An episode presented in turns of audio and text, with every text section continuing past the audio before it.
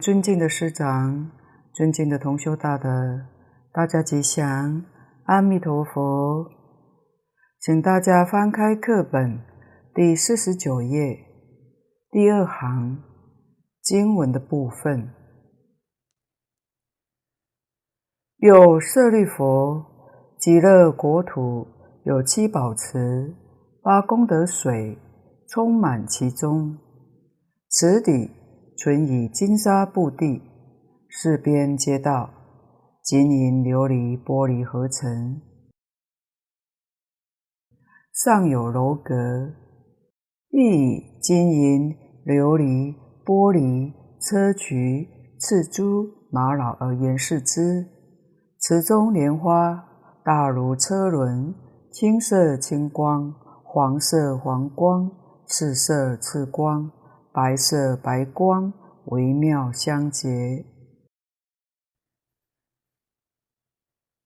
这一颗是属于丁二广释，就是广开的解释。解释什么呢？解释极乐世界依报的境界，殊胜的微妙。这一颗又分为两颗，物一。别事所受，这是本师释迦牟尼佛特别的来解释极乐世界的人民他所受用的境界。物二，何事能受所受，合起来解释，解释极乐世界能受用的人和所受用的境界。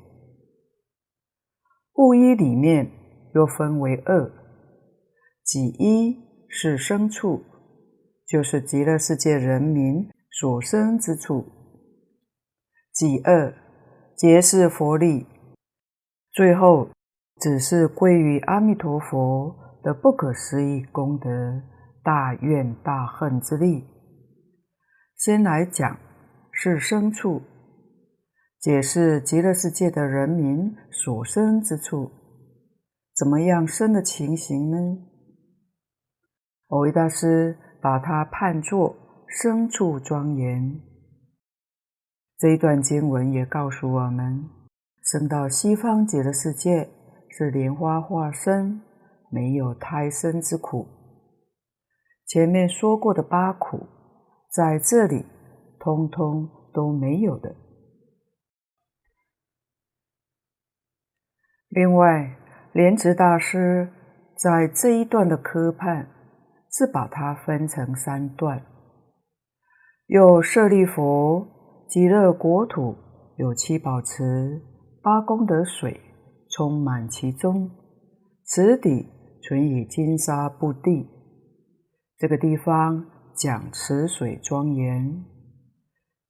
第二个，从四边街道，金银。琉璃玻璃合成，上有楼阁，亦以金银琉璃玻璃砗磲赤珠玛瑙而严饰之。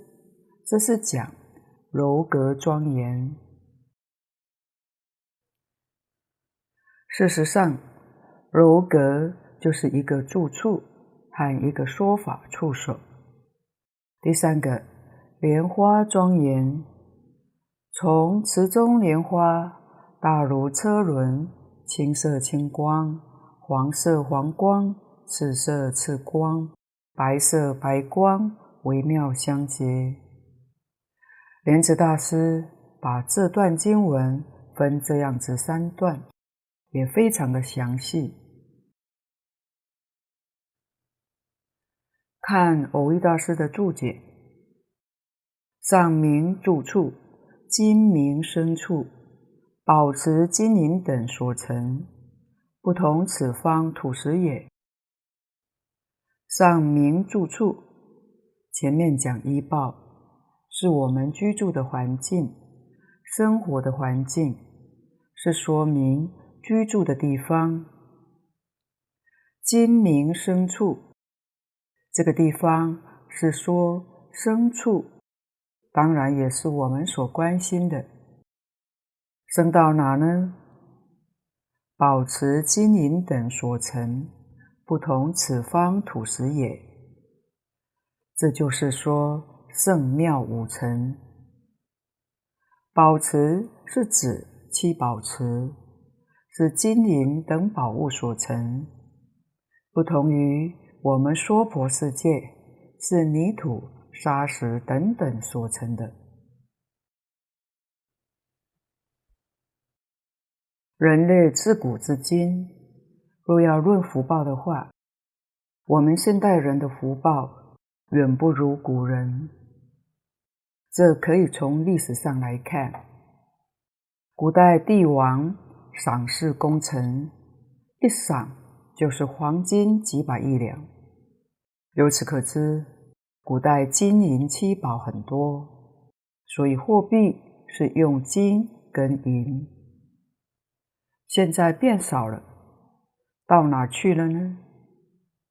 大德说，大概变成砖头石块了，是会变的。我们从这些地方来看，从前人有福报，七宝之多，现在这些宝物变稀少了，也就是没有从前那么多了。再看看我们现代的货币，已经演变成使用纸钞。同修也许要知道一个概念，在古代的纸币是烧给死人用的，现在也有些国家使用撕不破的塑胶钞当货币。所以，如果各位仔细观察，现代人的福报真的是越来越薄了，而西方极乐世界的阿弥陀佛福报之大，是无量劫修得的。阿弥陀佛从因地无量劫的修持，每一个往生的人至少都是修增上的善缘，可见得那个地方的众生福报太大了。所以，他的依报环境都是众宝所成，当然跟我们娑婆世界是完全不相同的。看注解：八功德者，一澄清，一此方浑浊；二清冷，益寒热；三甘美，益咸淡类味。四轻软，益沉重；五润泽，益束缚褪色；六安和，益急暴；七除饥渴，益生冷；八长养诸根，益损坏诸根，及利利增病莫逆等也。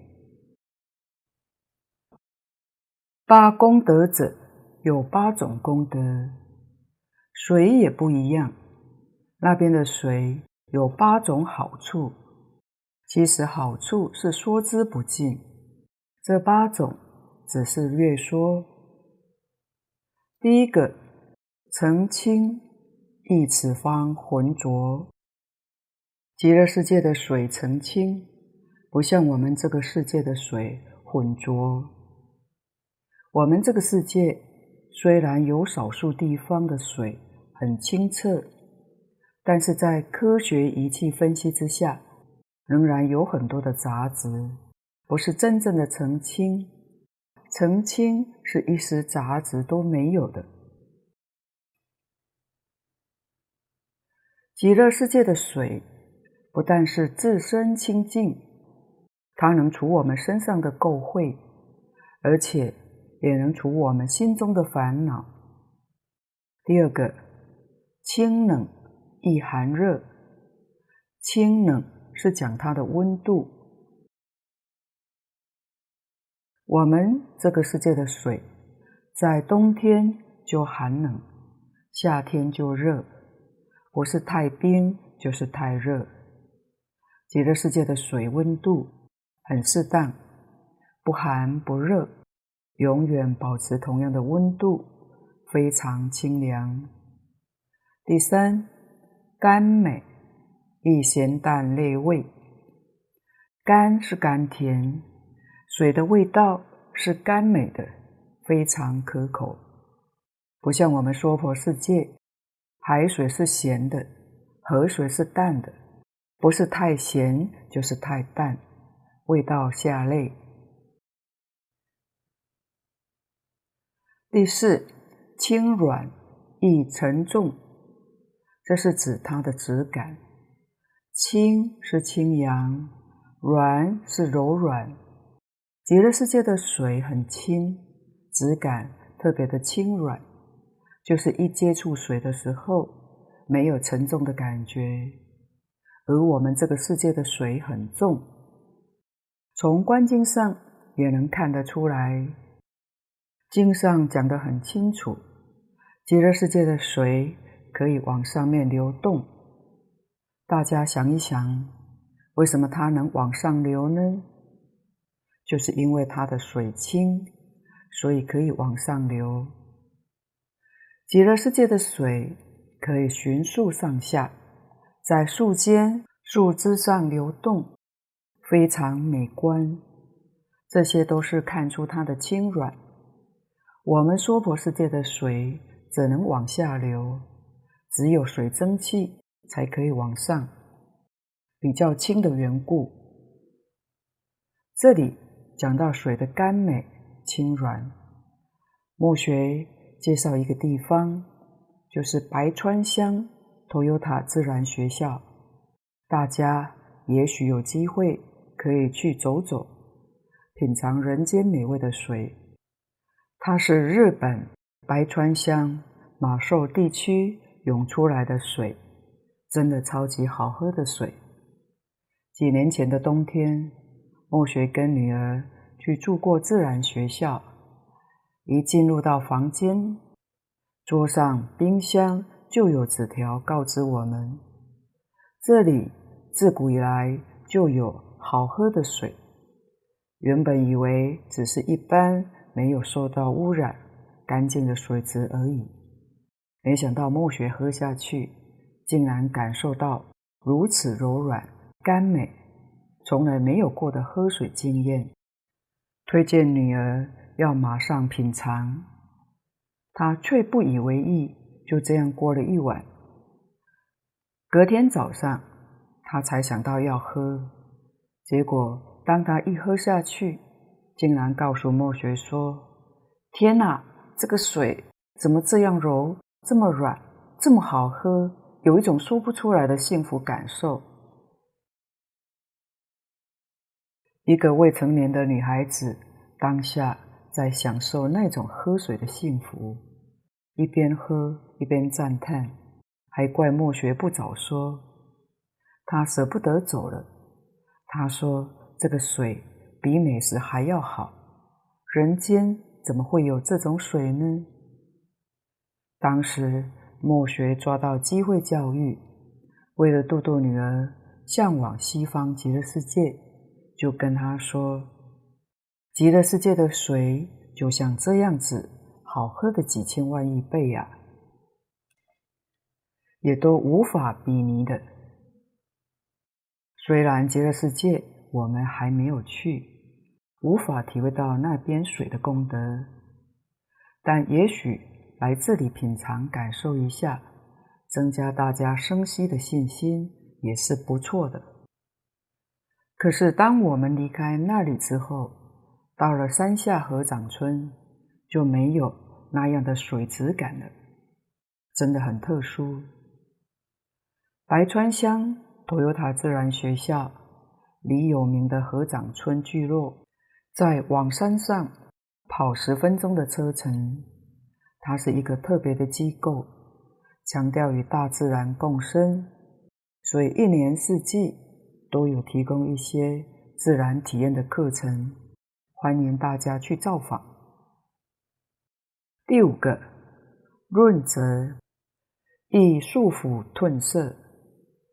润泽，它的体性润泽，极乐世界不会有束缚褪色的情形。这个束就是臭秽。我们这边的水腐蚀的力量也强，金属放在水里一定会腐蚀生锈。极乐世界的水就不一样，它润泽，就好像油漆一样，在水里头浸的时候，颜色更美、更好看，但不会腐蚀。第六，安和易急暴。极乐世界的水是安和的，没有急暴，没有凶涛大浪，水平如镜，没有风浪。不同于我们娑婆世界的水，流水流得急暴，而且暴流之水会对我们众生有所损害。第七，除饥渴。易生冷，极乐世界的水能够除饥渴。那边的水充满了养分，营养价值高，所以水可以止渴，也能充饥。不像我们娑婆世界的水是生冷的，要煮过才能够喝。我们这边的水可以除渴，但不能除饥。第八个。长养诸根，易损坏诸根，及历历增病莫逆等也。诸根是指我们身体六根，极乐世界的水能够长养诸根，我们这个世界的水不行。人在水里头泡久了就会生病，这是说明。我们这边的水会损坏诸根的，历历增病莫逆等，历历就是不调和，增病是生病。我们这边的水会带来疾病，水太大的时候，甚至会溺毙，淹死人。极乐世界不但不生病，反而使你更健康。更长寿，随心正义，没有这些的损害。这是说明八功德水跟我们这个世界的不同。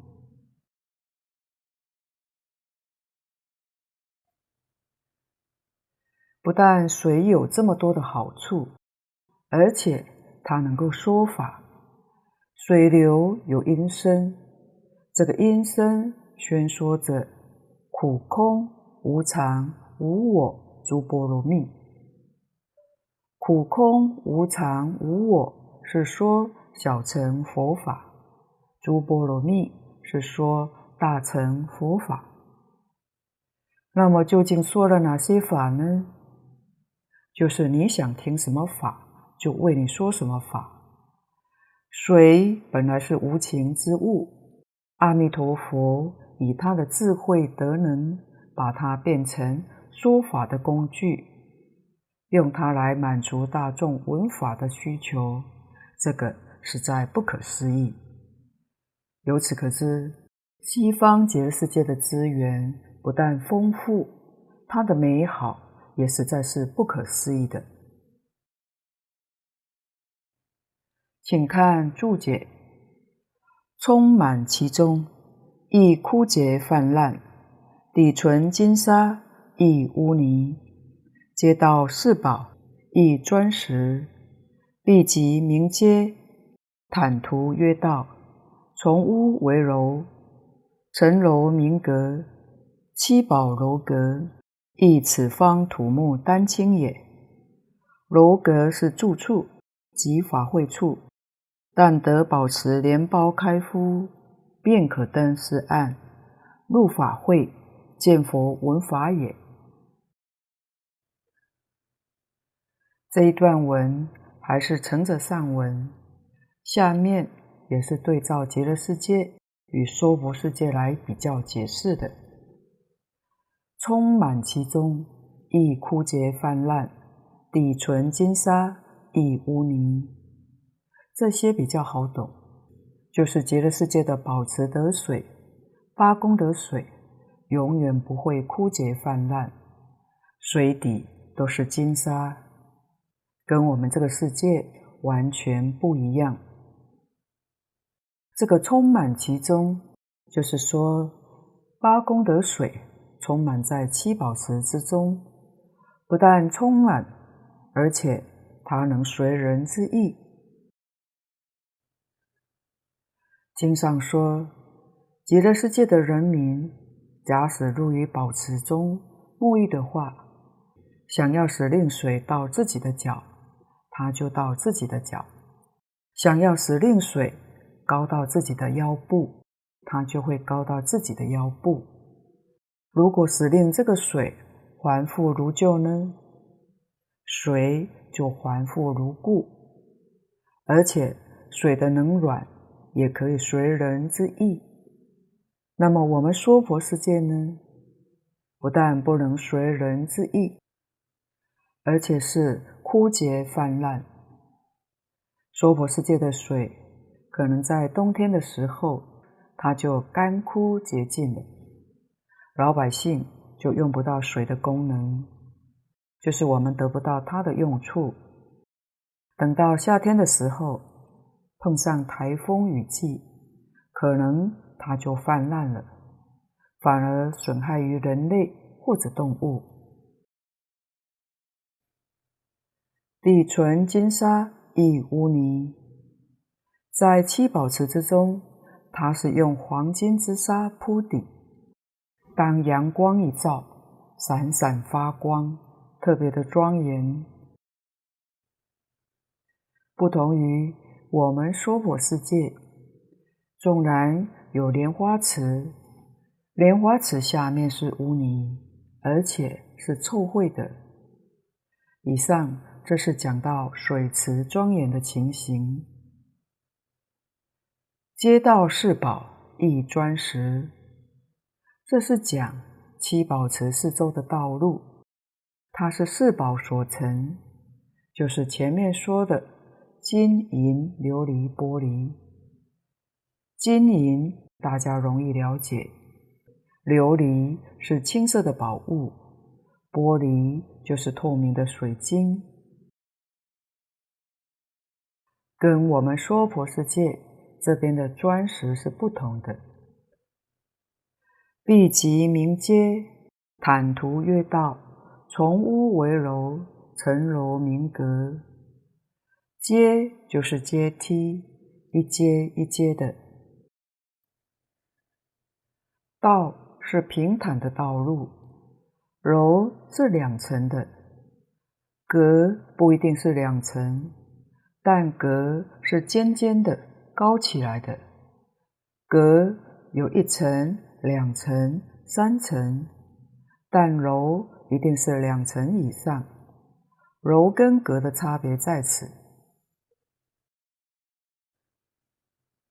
阁有点像宝塔的形状一样，它的屋顶是尖的，叫做阁。一般楼的屋顶是平的，它不是尖的。七宝楼阁，亦此方土木丹青也。极乐世界那边的建筑材料是七宝所成，并不是装饰品。这七宝，金银。琉璃玻璃，刚才讲过了。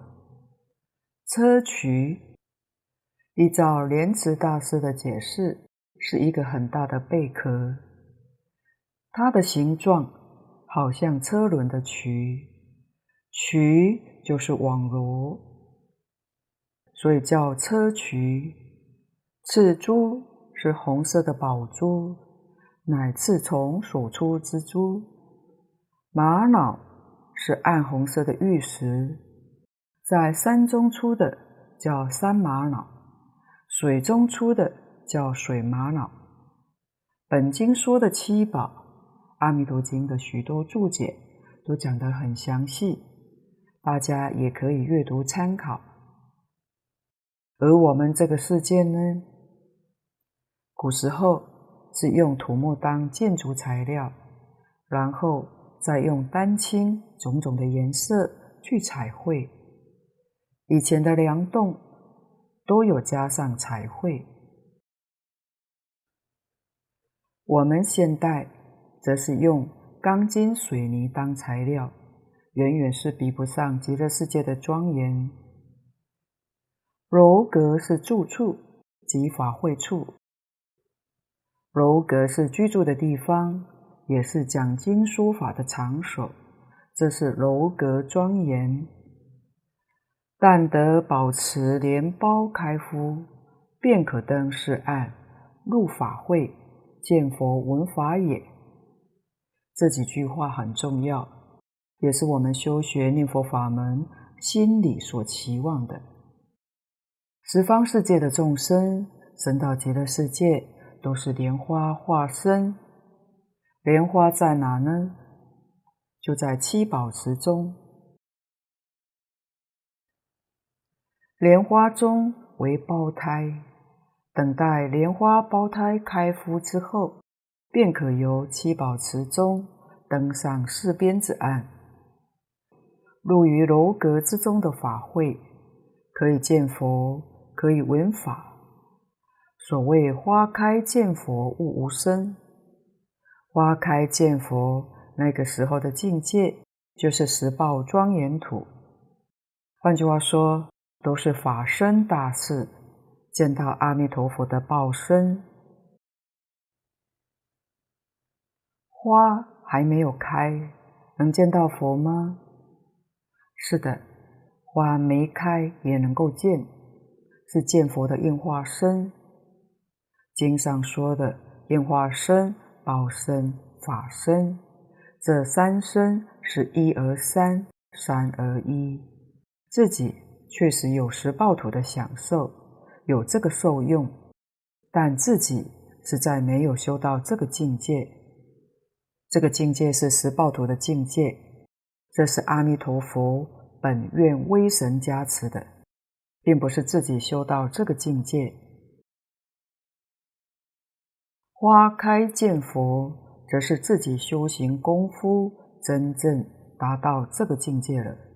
这是入西方十报庄严土里面的法会。前面讲过，极乐净土是四土圆融，花没有开也入十报土，那是佛力加持的，不是自己的能力。没有佛力加持是不可能的。这是跟他方世界不相同的地方，也是西方极乐世界特别殊胜的地方。看下面注解。花轮者，轮王金轮大四十里，且举最小者言：若具观经及无量寿会，大小实不可量。由同居净土身相不等故也。青色名优波罗，黄色名居物陀，赤色名波陀摩，白色名分陀利。由身身有光。故莲苞亦有光，然极乐莲花光色无量。此意略言而微妙相结，略叹莲花四德，直而非行曰微，无碍曰妙。非行则非成，故结也。莲苞如此，生生可知。在七宝池八功德水当中。有莲花，它有多大呢？经上讲，大如车轮。看蕅益大师的注解，首先讲花轮者，花是莲花，花轮就是莲花大如车轮。下面说轮王金轮大四十里，这是说我们这个世界。有这位统治者，像过去古代统治国家，有个国王，有个帝王。古今中外历史到现在还没有发现一个是统治全世界的。佛跟我们说，如果有统治全世界这个王出现，这个人就叫轮王。这个轮王是铁轮王。铁轮王统治今天讲的全世界，是这一个星球。轮王有四种，有金轮王、银轮王、铜轮王、铁轮王。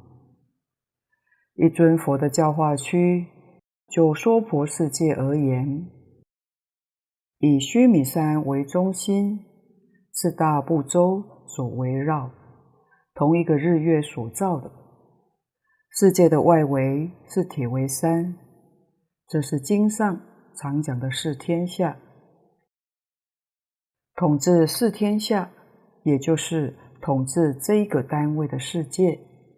是金轮王统辖，他统治四大部洲：东胜神洲、西牛货洲、南赡部洲、北俱卢洲。银轮王统治东西南三洲，铜轮王统治东南二州，铁轮王统治一州，是指我们南阎浮提南赡部洲。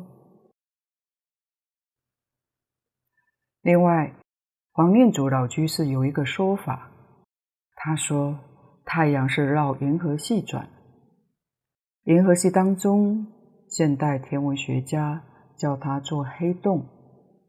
他说那个黑洞很可能就是经上讲的须弥山，所以须弥山不是在地球上。若依照念老的说法，一个单位世界。就是我们今天讲的银河系。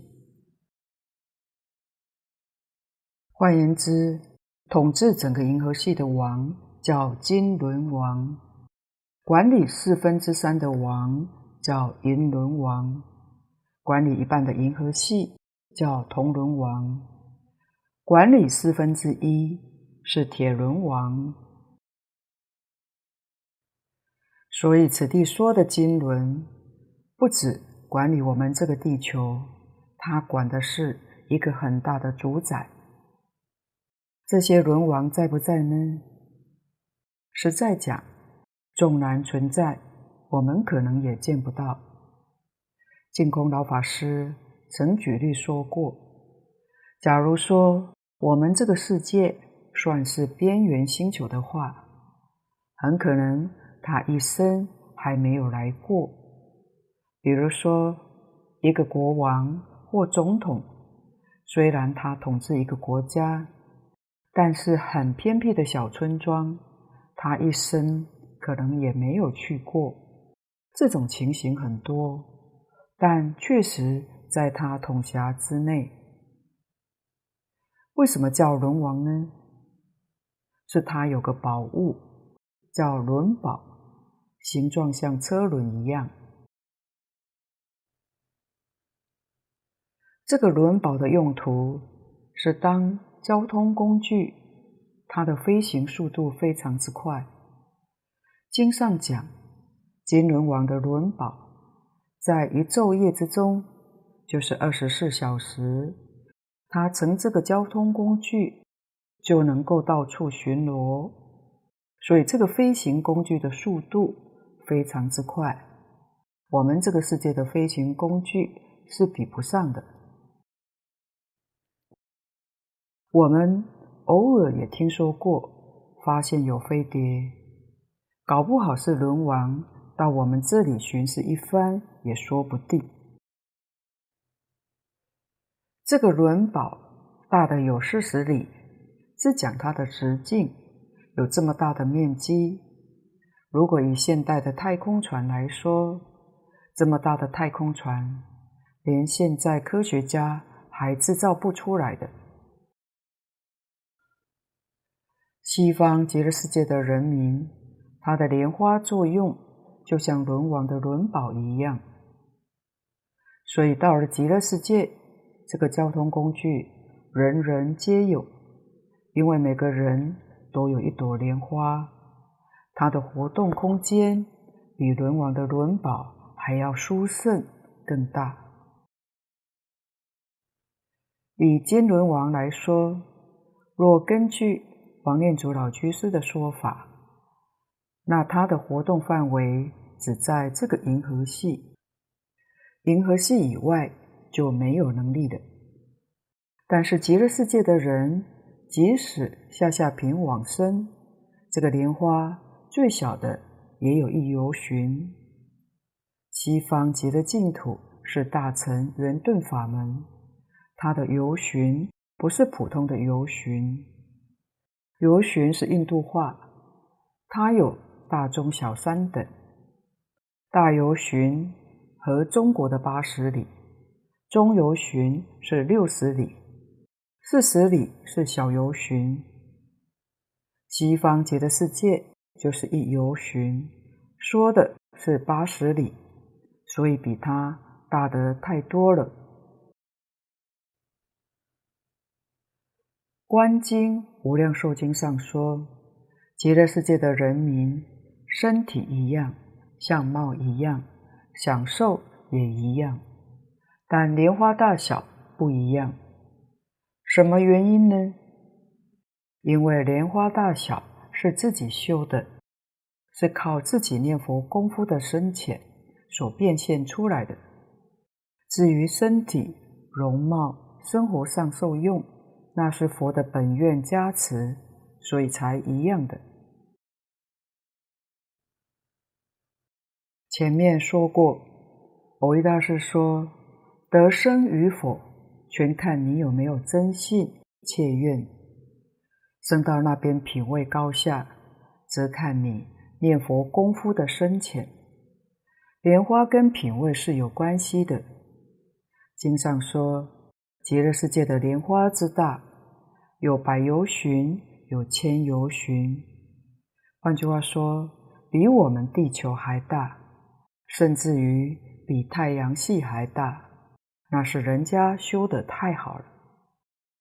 在这个世间，以你的精神体力，无论经营什么事情，到临终的时候，什么都带不走，一场空。唯有勤快念佛，功夫深了，这朵莲花愈念愈大，越念光色越好，这才是真的。你真能相信，你就有多福德；你不相信，就是福德少。这些理跟事，你若真正明白了，在我们有生之年，念佛。是自己真正一件大事，这个非常重要，因为其他的通通是假的。且举最小者言，此地说四十里，这是举最小的由旬当中的小由旬。若据观经及无量寿会，这是指。《观无量寿佛经》以及《宝积经》里面的无量寿如来会上所说的大小实不可量，由同居净土身相不等故，就是自己念佛功夫浅深不等，不等是这个意思。也就是说，根据众生他自己的功恨，他自己的修持。唯心所现的大小不等，请看下面：青色名优波罗，黄色名居物陀，赤色名波陀摩，白色名分陀利。由生生有光，故莲苞亦有光。这是维大师解释四色莲花，也解释莲花有四德的意思。优波罗是梵语音译的，翻成中文是青色，其他三个也是音译的。居物陀是黄色，波陀摩是赤色，分陀利是白色，莲苞就是莲花。往生的人是生在莲花当中，极乐世界的人身上都放光，所以莲花。也有光，然极乐莲花光色无量，此意略言耳。这句说得很好。事实上，极乐世界莲花的光明跟颜色是无量的，光有无量色，不止青、黄、赤、白这四种颜色。说四种也是略说而已。微妙相结，略叹莲花四德。这个莲花的好是说之不尽，在此略举几项而已。简单说了四个字：微妙相结。下面就把四种功德讲出来了。直而飞行，曰为。什么叫直而飞行呢？直是现在所讲的直料，莲花也是众宝所成。所以它的体质是真的，是有的。它的形状大小不一定，所以非行是非定型，大小不相同。大小是随着个人念力变现的，没有一定大小之形。极乐世界一切的受用都是随心所欲，才叫做圆满，才称之为极乐。要是通通都一样，有人喜欢，还有人不喜欢，就不能叫极乐。所以极乐是样样都满自己的心愿，称心如意，没有一丝毫缺陷，这才叫真正的圆满。这是为的意思，直而非行，无碍曰妙，这是自在无碍，不可思议。虽然是有形，有形也能够通过有形的物质，不相妨碍。我们这个人生，这里有一道墙，就过不去了。所以彼此通行无碍，没有障碍，这个叫做妙。这正是《华严经》上所说的事事无碍。一般我们所能够理解的常识当中，事跟事是有障碍的。说事跟理没有障碍，还勉强了解同意。是跟是怎么会没有障碍呢？若是天人以上的境界，事与事就没有障碍了。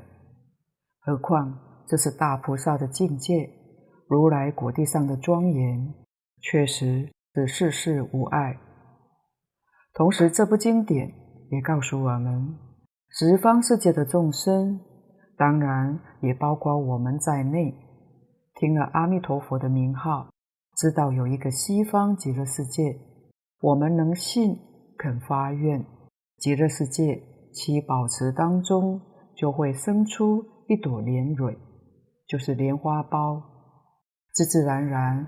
还刻有我们的名字在上面，不会错的。我们在这边念佛，欲念这个莲花愈大，不念它就小了。要是你改变主意，不想学这个法门，想参禅或者学其他法门，你这个莲花就会慢慢枯萎消失了。这个很妙，在极乐世界。所有一切的景象都是不生不灭的，唯独莲花有生灭。众生有这个念头，莲花就生；转变念头，就是不想往生西方净土，这个莲花就灭了。所以西方极乐世界能看到生灭，就是七宝池中的莲花，这个生灭的现象。也很频繁，因为十方世界想往生的人很多，退心的人也不少，这是感应道交。莲花的大小，也就是从大小可以看出它的品位高低，这都是妙的意思，也就是无碍的意思。微妙相结，应该是有四个字。蕅益大师并没有解释这个相，可能这个香漏掉了。但我们在《无量寿经》里面可以看到西方极乐世界那个地方的众宝，不但色美、光彩妙，而且众宝都有香气，所以极乐世界也叫做香光庄严。确实有奇妙之香充满了极乐世界，一切宝物都有香，莲花当然也不例外。非行则非尘，故解也。非行则非尘，莲花没有一定的大小形状。换句话说，它绝对不是色尘，跟我们这个世间不一样。我们这个世间的莲花会长大，但它不会缩小，也不会变没有了。为什么呢？它确实是有色质的，极乐世界则不然，通通是化身出来的，变化而有的，它不是色尘，因此它没有污染，没有污染就是洁净，真正的洁净。由此可知，宝池里面的莲花确实是唯心所现。为识所变，在七宝池里面观察这个莲花，对大乘经典上这两句话会体会得很深刻，观察也十分明了，是心现事变的，所以它不是色尘。莲苞如此，生生可知，这个莲花已经这样的殊胜圆满。这是牲畜，那么里面的人呢？这个人的身体色相就可想而知了。人的身体色相一定比莲花还要更为殊胜。那么，看看我们娑婆世界的果报体，可以说是一个臭皮囊，观身不净，怎么不净呢？因为刚开始的缘起，这个种子父精母血就是一个不净物。然后它在哪个地方长大呢？在生脏之下、熟脏之上，滋养的地方居处就是不净。从生处不净到住处不净，就可以知道这个色身长大之后还是不净。在境界法师的讲习当中，有一段话，他说：“宗喀巴大师曾说过，我们这个色身用四大海水去洗涤，洗到最后一个微尘，还是不净。为什么呢？因为在因地的时候，就是生处不净了。所以，我们从极乐世界的莲花当中可以看出。”极乐世界的果报体，它的本质是特别的微妙相结。这一集刚好讲完己一，解释牲畜的庄严。今天报告先到此地，若有不妥地方，恳请诸位大德同修不吝指教。谢谢大家，感恩阿弥陀佛。